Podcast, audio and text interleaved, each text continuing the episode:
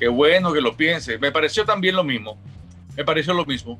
Pero bueno, los tiempos cambian. A ver, próxima pregunta. ¿Por qué te fuiste de South Park? ¿Por qué dejaste de ser la voz de Stan Marsh?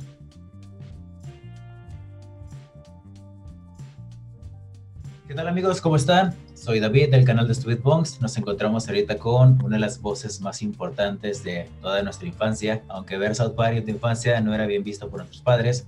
Nos encontramos con Miguel Paneque, la voz de Stan Mars que duró desde la temporada número 3 a la número 7. ¿Cómo estás, Miguel? ¡Oh, Dios mío! ¡Han matado a Kenny! ¿Cómo estás, David? ¿Cómo estás, Miguel? ¿Cómo has estado? ¿Dónde te encuentras ahorita? Ahorita me encuentro en, en, Miami. Justamente estoy en casa de mi mamá. En Miami, perfecto. Bueno, Miguel, esta es una, unas preguntas muy curiosas que tienen los fans sobre ti. Y yo voy a empezar a verte unas preguntas para empezar a hablar un poco sobre temas referentes a la serie que nos tiene reunidos aquí hoy. La primera pregunta es más que nada hablar sobre la gente que empieza a preguntarme cómo fue nuestro primer contacto. Cuando yo te hablé por, por Facebook, te empecé a preguntar una, una simple pregunta de por qué habían cambiado el doblaje de ciertas temporadas. Esa pregunta yo te la hice como que a ver si me contesta.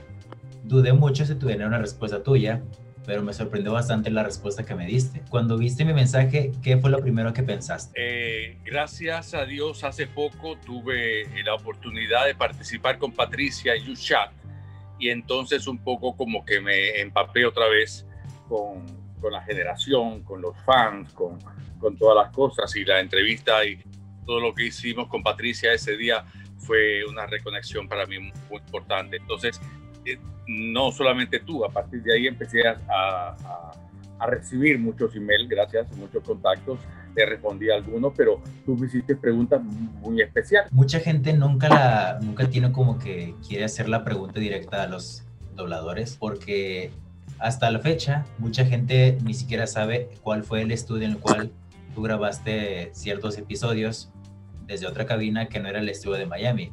Hasta la fecha en cualquier lugar que tú visites se dice como que era un estudio desconocido. Y tú, en el primer momento, me dijiste cuál era el estudio, que era, ¿cómo se llamaba el estudio, si me repites? Lo primero fue el, el B&B, B, no sé cuánto, que lo grabamos con, con tapes. Y después fuimos al The Kitchen, que fue el que te hablé.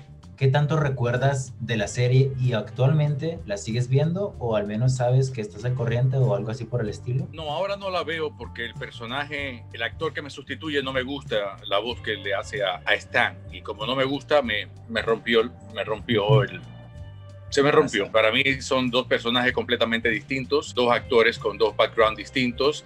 Y, y eso, aunque el escrito esté escrito, eh, el alma lo da el actor olvídate, olvídate lo demás. Y entonces, mm, sí, me acuerdo de muchas partes, eh, especialmente sabes que nosotros no vemos eh, la serie completa cuando vamos a trabajar. ¿Sabías? Me había contado algo así, Pati, que ellos, ustedes no podían ver sus, su voz trabajada. No, nada más, y además, nada más que vemos las partes se llaman loops, las partes que nosotros hablamos. No escuchamos la, la, respuesta. Yo no escucho a Patricia cuando ella me responde. Yo hago todo una punta a la otra. ¡Oh, Dios mío, han matado a Kenny! ¿Pero qué estás haciendo? ¡Ey, tú, uh, culo gordo! ¡Lárgate de aquí! ¡Esa bonita no me gusta! ¿qué?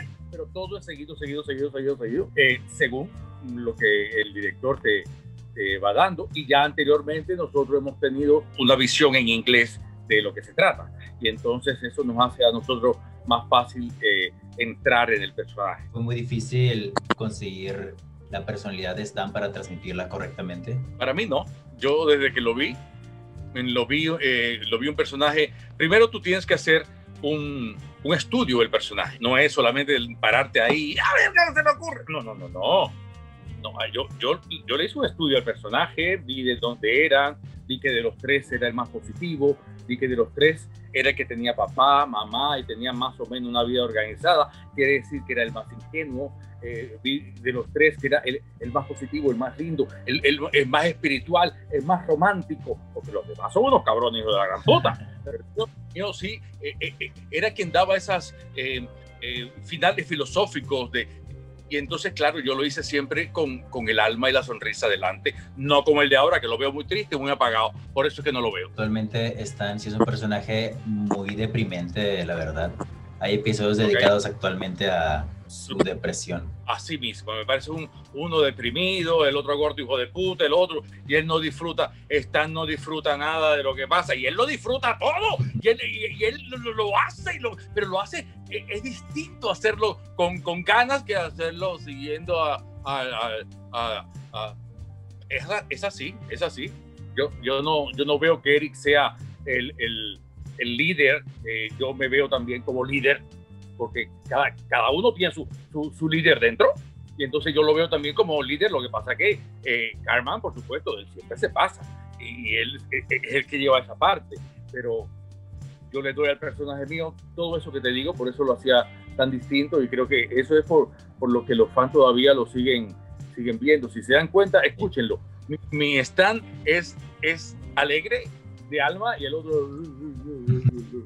¿Cómo definirías toda tu experiencia trabajando en South Park en los que cinco años que estuviste trabajando más o menos? Ha sido la experiencia más linda que he tenido yo en mi carrera. Ha sido una experiencia irreverente. Ha sido una experiencia atrevida. Ha sido una experiencia eh, que trascendimos generación. Ha sido una experiencia que, me siento muy orgulloso eh, en hacerlo. Y cuando me yo, yo, he escuchado gente que me reconoce por la voz y, eso me hace, vamos, cuando hablo con los fans me, puedo morir porque ya yo tengo ya mis añitos, pero yo recuerdo que lo iba con mi hijo y él iba a ver allá adentro, se sentaba conmigo a verme dar grito allá adentro y se quedaba dormido y después se llevaba los tapes para el colegio, debe tener así como tu edad y, él era el, tipo más cool de la escuela porque él llegaba con los tapes antes que salieran al aire bajo el brazo. Muchachos, era, eh, entonces e, e, era un compendio de todo, de realización. Me gusta que a mí lo que no me gusta mucho de la actuación es la fama. Porque es un coñazo, ya yo pasé eso ya con novelas y películas. Es un coñazo, nadie está viéndote lo mejor de tu parte, siempre se están viendo lo peor. Pero aquí es tu voz. Aquí lo tienes al lado y nadie sabe que eres. Eh, puedo sentirme, ah, oigo conversaciones, oigo críticas y me, me siento bien, y, pero no todo el mundo sabe que soy yo porque es la voz. En cambio, otra cosa que estás tú delante y que te siguen y la paparazzi y la mierda y el fan y aquel que no le gustó y aquel. ¡ah! Eso a mí me molesta mucho. Y esto me gustaba, era, es, para mí mi, mi, sueño. Actualmente estoy yo estudiando eh, ingeniería de juego y, diseño para animación.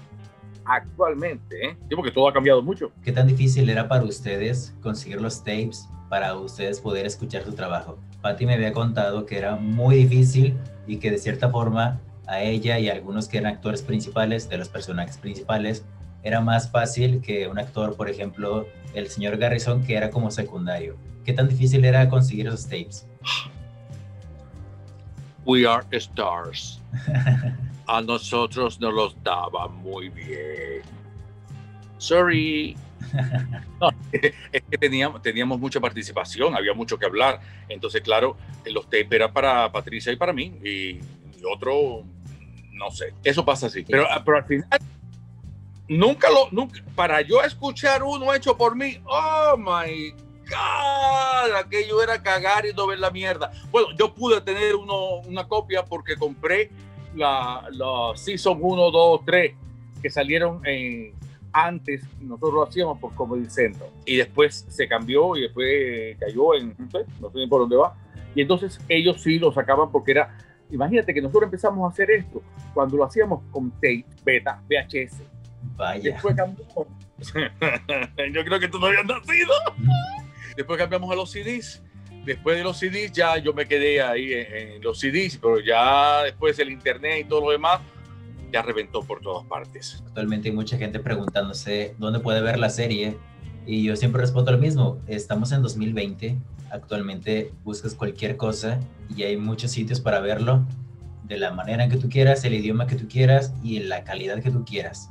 Mucha gente no, no se pone a, buscar cosas, quieren todo en la mano. Eh, es que nos acostumbraron a que nos daban todo en la mano, la televisión, el CD, Mira, te voy a decir una cosa en defensa de lo que preguntamos dónde lo puedo encontrar. Los compañeros míos de clase, ¿tú sabes qué edad tienen? Entre 17 a 21 años. Yo soy el abuelo de la clase. El boomer. Así es. Ustedes nacieron con todo ya en la mano, listo, todo. Y lo que no lo buscan, y a veces yo pregunto cosas, eh, y me miran y lo buscan en Google y me hacen así, mira, es así, es generacional. ¿Qué quieres que te diga? Y, South Park se está haciendo viejo, ¿eh? He, visto unos capítulos en que están un poquito ya pasaditos. Antes era un humor muy random y como gracioso. Ahorita ya es como que utilizan toda su influencia para dar mensajes sociales que ya no son tan cómicos, pero sí son más como importantes para la sociedad. Mm, qué bueno que lo piense. Me pareció también lo mismo. Me pareció lo mismo. Pero bueno, los tiempos cambian. A ver, próxima pregunta. ¿Por qué te fuiste de South Park? ¿Por qué dejaste de ser la voz de Stan Marsh? Yo no me fui, me fueron. Un día llegaron y no me llamaron más, no me llamaron más. que grabaste fue la séptima temporada. Sí, pero después a la mitad no me llamaron más, no me llamaron más y no me llamaron más. Y yo llamaba por qué y me, me, me, me, y habían puesto a otro señor que parece que necesitaba el trabajo y ahí lo pusieron. También me habías platicado algunos problemas que tenía la gente con tu acento cubano, que querían incluso meterte a clases y... Sí, hubo, hubo, hubo una etapa, hubo una etapa donde querían de pronto meterme a unas clases de dicción para que yo le bajara al personaje de Stan eh, el acento cubano. Y yo dije, ¿de veras tiene acento cubano Stan? ¿Tú qué opinas? ¿Tiene acento cubano Stan? No tiene acento cubano, me parece un acento muy de un niño cualquiera. Gracias. Eso mismo pensé yo, eso mismo pensé que yo lo hacía. Es más, cuando yo voy a hacer eh, el personaje, te, voy a decir una cosa, tú sabes lo que todo actor busca una nota musical, una, algo para lanzarse en ese momento para yo pensar en el momento, en la voz de Stan, que tengo que pensar que es en eh, acento neutro, eh, quiere decir más mexicano, pero a la vez como un niño, yo pienso y lo que me viene a la cabeza inmediatamente es Talía en aquella serie que se llamaba María la del Barrio. ¡Ah! ¡Constantita! ¡Stan! ¡Hola! Y ahí es que me sale Stan. Hola, entonces puedo hablar y hacer todo lo que tú quieras como si estuviera haciendo la costanita, porque esa es la parte que me da el acento y lo otro ya es la, la inocencia de la voz. O sea, la voz de Stan surgió gracias a Talía. Sí, sí. la verdad que sí. ¿Cómo fue, ¿Cómo fue que llegaste a ser la voz de Stan? O sea, un día viste que había casting para una serie y fuiste o ya conoces la serie o... Ya yo con esa compañía hacía eh, muchos doblajes. Hacíamos películas, series, eh, de todo, de todo. Eh, ya, ya ni me acuerdo cuáles. Y entonces empezó a hacerlo Larry Villanueva. Él fue quien hizo Stan. Pero Larry en esos momentos tuvo que irse a Los Ángeles y no podía hacerlo. En ese momento lo hacíamos con tapes, ¿te acuerdas? Y entonces ya podía hacerlo y me, me, llamó inmediatamente, ¿quieres hacerlo? Y dije, claro que sí, y entré. ¿Ya conoció la serie? No, yo empecé la serie eh, como un trabajo más, sin ninguna expectativa. una, una, serie más que tengo que grabar, pero eh, le va cogiendo cariño y continúa y son unos hijos de puta. y eso te gusta. En las temporadas que tú grabaste, ¿cuál era el factor importante para que tú tuvieras que grabar en otro sitio que no fuera el estudio como tal? Porque por ahí se dice que tú grababas en un estudio independiente porque vivías lejos, algo así. Sí, es que eh, de pronto me, me fui a trabajar a Los Ángeles y a vivir a Los Ángeles. Y ya en Los Ángeles yo tenía mi propio estudio. Ya en Los Ángeles, eh, claro, en Miami es un pueblito lindo, pero no es un pueblo dedicado a la industria. Cuando tú mudas a Los Ángeles y empiezas a trabajar en industria, ya un poco como que se amplía todo lo que es la producción y ya yo empecé a tener eh, un estudio, un pequeño estudio, el pequeño estudio continuó a tener dos cabinas y no solamente South Park, yo hacía también eh, doblajes de película, doblajes de comerciales, eh, sonidos, yo hablo varios idiomas y entonces a veces hacíamos background, sonido y entonces ya, ya lo empecé a hacer desde mi casa, es así. ¿Tu carrera para trabajar el actor y voz, desde cuándo empezó? La voz creo que empezó aquí cuando llegué a, a Miami yo hacía las novelas Elena, Guadalupe y, empecé a trabajar con la voz por, por, ese acento que tengo que no parece que de dónde soy. Comerciales, primero comerciales en varios idiomas y después los doblaba en las películas, series y había una cosa de Canadá, doblaba muchas cosas de Canadá, eso sí me acuerdo, al español, claro. Y, y así, y así empecé así empecé. Una rutina de trabajo, ¿me entiendes? No, a ver, eh, ya yo era actor profesional, constante. Entonces, para nosotros no es lo mismo, ay, que cogí esto como que, ah, ok, ok, ah, ok, ok, mientras paguen, vamos para allá. Cuando, te cuando dejaron de hablarte, ¿qué, ¿cuál era la respuesta que te dieron? ¿O simplemente ya nunca tuvieron contacto y diste cuenta que había otra persona? Nunca me dieron respuesta, nunca me contactaron, nunca me, nadie me respondió. Eh, feo. Feo feo, feo, feo, feo, feo, feo, feo, feo. ¿Crees que haya habido influencias para que una persona mayor, no sé, digamos que tuvieras tú problemas con otra persona y esa persona avisara a un superior, como que moviera sus influencias para que tú ya no estuvieras trabajando en la serie? ¿O crees que fue todo muy orgánico? Claro, es así. Nuestra, nuestra industria es todo, eh, es una dinastía que va mucho a quien tú conoces, a quien te abre, con quien te abres. Entonces, eh, eso en todos los niveles en todos los niveles. Con eso te quiero decir que es una industria que lo que vale es el dólar. Es quien llega y pone la producción, es quien dice quien quiere ahí debajo y le da igual. Fue quien puso el dinero y se acabó. Y es así. Es así. No sé qué tan cierto sea que ibas a volver a la serie para unas temporadas adelante.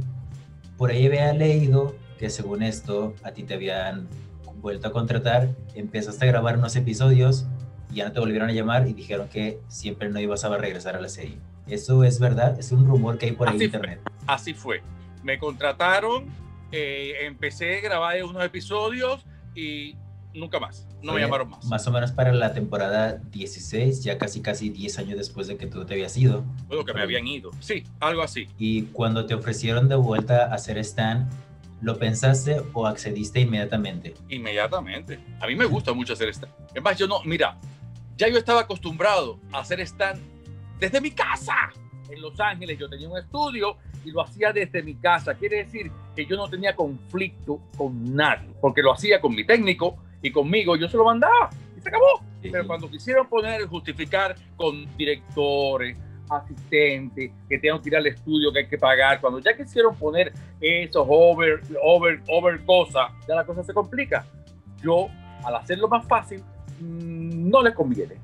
Mm. Ellos necesitan una persona, además Patricia y yo lo hacemos muy rápido. No sé si eh, sabes, ¿no? Sí. nosotros no, nos equivocamos. Eh, sale orgánico. Parecemos unos locos. Parado ahí dentro. Yo tengo que hacerlo de pie. Parado y haciendo. Y, todo, y, ¿Y, quién te va a decir que no? Ya está hecho. Tú sabes si está mal, si tú, tú sabes profesionalmente si hay que repetirlo. Vamos a repetir este número, vamos a repetir este, vamos a ver si entra un poquito más, vamos a hacerlo con esta intención.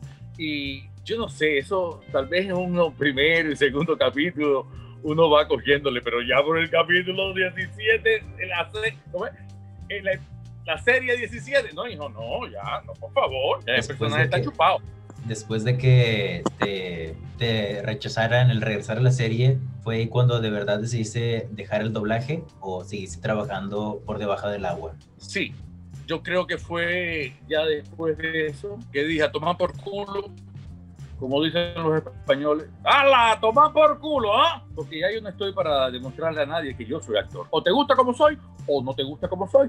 Hay dos posibilidades: Trump o Biden entonces yo puedo resultar ser un poquito, eh, mm, digamos, intenso. Yo no hablo como, ahí sí se me sale el cubano.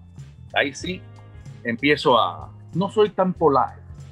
Digo las cosas desnudas, como si fuera realmente está. Entonces, yo me especialicé aquí en los Estados Unidos a ser traductor de español a español. ¿De español a español? no es lo mismo lo que dice un mexicano a lo que interpreta un cubano, a lo que dice un cubano a que lo interpreta un venezolano, o lo que dice un argentino y lo que interpreta un neoyorquino. Mm, mm, mm, ¿Tú eras como traductor de modismos, por así decirlo? Sí, a veces era un poco de, de abogado del diablo, porque le decía a la gente directamente, lo que te quiere mandar a tomar por culo, lo que quiere no te está invitando a un café, quiere acostarse contigo. Bueno, dale para allá. Entonces, esas son las traducciones mías directas ahí se me sale el luz, el lucerfito ese que tengo por dentro. No solamente en el, en el doblaje, no es que dejé de hacer doblaje, es que me tuve que quedar por unos problemas personales en Miami, no pude regresar a Los Ángeles a, a mi vida eh, normal, que es donde yo realmente, eh, donde se trabaja como profesional de la actuación. Aquí en Miami es, mm, es muy local y ahora es o el grupito de, de que hacen las novelas, o el grupito de, lo, de este otro que llegó ahora, o el grupo... Eh, Quiero mandar un saludo muy especial para Wendy Herrera, Agustín Alfredo, Jerko Moreno Silva, Lauta, Rubén Tolosa, Carliu Cobblepot y para Daves Nakamura, miembros de este canal. Si quieres hacerte miembro de este canal, lo puedes hacer en el link que te dejo en la descripción de este video, o puedes darle clic al botón que dice unirse que está a un lado de la descripción. Muchas gracias por su apoyo chicos.